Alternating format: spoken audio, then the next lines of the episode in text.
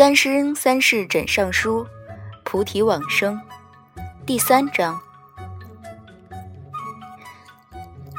次日大早，凤九揉着额角从庆云殿的寝殿踱步出来，手里还握着件男子的黑紫色长袍，抖开来，迷迷糊糊地问团子：“这是个什么玩意儿？”团子正坐在院中的紫藤架下，同他的一双爹娘共进早餐。闻言，咬着勺子打量许久，右手的小拳头猛地往左手里一敲，恍然大悟的道：“啊，那是东华哥哥的外衣吗？”他爹叶华君提着竹筷的右手顿了顿，挑眉道：“我小的时候，唤东华一声叔叔。”团子张大嘴又合上，垂着头，一根一根手指的掰着算辈分去了。凤九愣在那儿，看了看手中的紫袍，又踏出门槛，仰头去望殿门上投书的是不是“庆云殿”三个字，又将目光移回团子身上，结巴着道：“怎怎么回事？”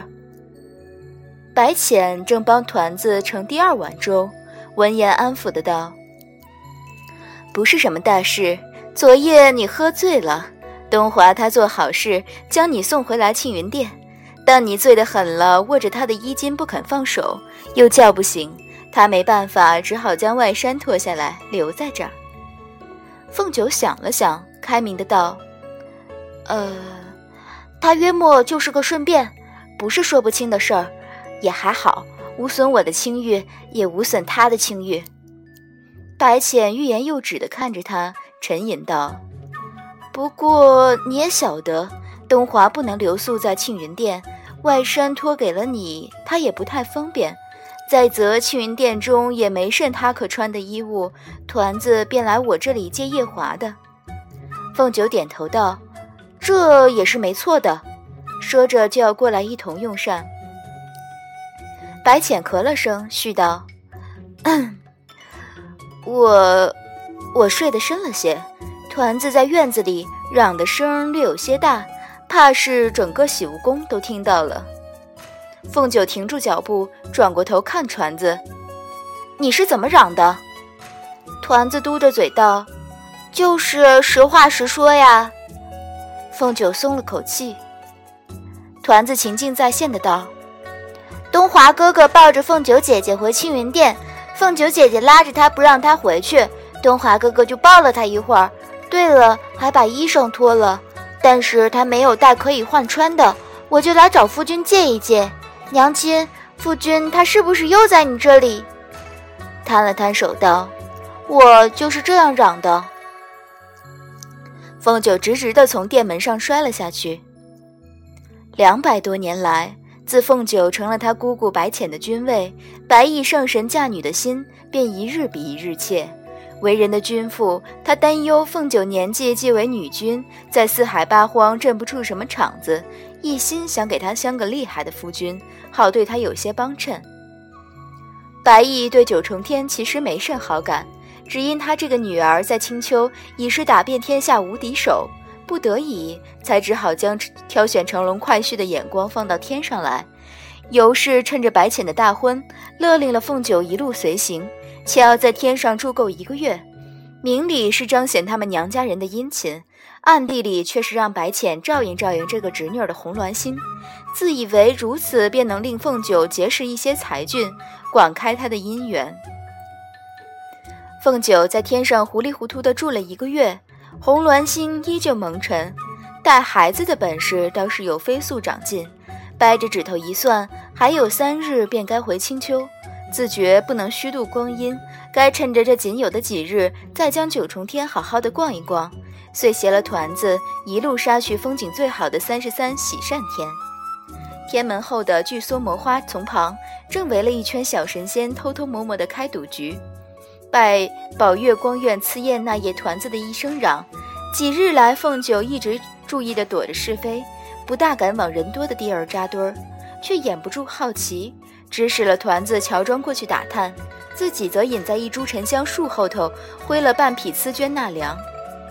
他纳凉的这棵树，乃是这片沉香树的王，已有万万年寿数，尤其的壮硕茂盛。好巧不巧，正是东华帝君平日的一个休憩之所。好巧不巧，今日东华正斜坐在树冠的隐蔽之处，校注一本佛经。好巧不巧，一阵和风吹过，拂来浓郁沉香，熏得凤九打了个啪，打了个喷嚏，正提醒了屈膝斜翻经卷的东华，略将经书挪开一点，微微垂眼，目光就落在他的身上。他一向神经粗壮惯了，未有半分察觉，还在一心一意等着团子归来。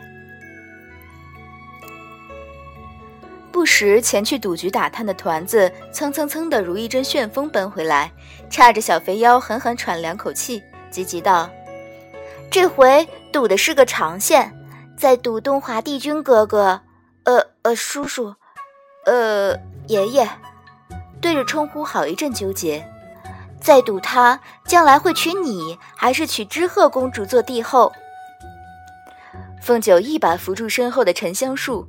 抹了把额头上惊出来的冷汗，故作镇定。你小小年纪，晓得长线是什么？团子苦闷的道：“我不晓得啊，但是我很好学的，就向围观的一个小神仙哥哥请教了一下，结果他也没有说出来什么，只告诉我压知鹤公主的已经有二十五注了，压你的却仅有三注，还是他不小心压错了的。”继续苦闷的道。我还是没有听懂，但是很不忍心让你久等，就悄悄地溜回来了。我溜的时候看到他还在跟另一个哥哥理论，问可以不可以把他下的那三注调到知鹤公主的名字下头。凤九沉默许久，从袖子里掏出个金袋子，倒出来一大堆明晃晃的红宝石，从脖子上取下一块精工雕制的绿灵石挂卷。又从腰带上解下一只碧绿碧绿的凤纹玉佩，托孤似的一并递给团子，郑重道：“你去给我买个两百注。”顿了顿，都买在我的名字下头。团子接过宝石一阵，不能置信的道：“我还这么小，你就教我作弊呀？”凤九瞥他一眼，深沉道。但凡记了青丘的名头行事，你姐姐我就容不得巨人之下的，这就是所谓君王气度了。不信你回想看看。团子连想都没想。我听小舅舅说，你的课业就从没拿过第一名，全部都是巨人之下的，还有几门是垫底儿的。凤九一阵咳，所谓大丈夫有所为有所不为嘛。你的课业不也一样？团子嘟着嘴道：“胡说，我从来没有考过最后一名。”凤九一副想起可怕回忆的模样，打了个哆嗦。那是因为你还没有学到佛理课，你都不晓得那个有多难。团子忧心忡忡的也打了个哆嗦。有有那么难吗？又有点不愿相信这么残酷的事实。和我看东华帝君哥哥，呃呃，叔叔，呃呃，爷爷，他都是拿一本佛经书，边钓鱼边看着玩儿。凤九默了一默，由衷的赞叹：“唉，真是个变态啊！”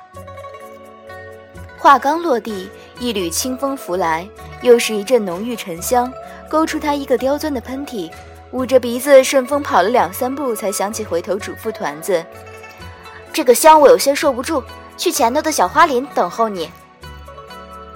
沉香树上无所事事的连宋君提着打理好的苍河剑给东华送来，正听到凤九最后撂下那一句恳切点评。待树下一双姐弟走得远了，摇着扇子对东华好一阵打量：“你把他怎么了？他这么夸你？”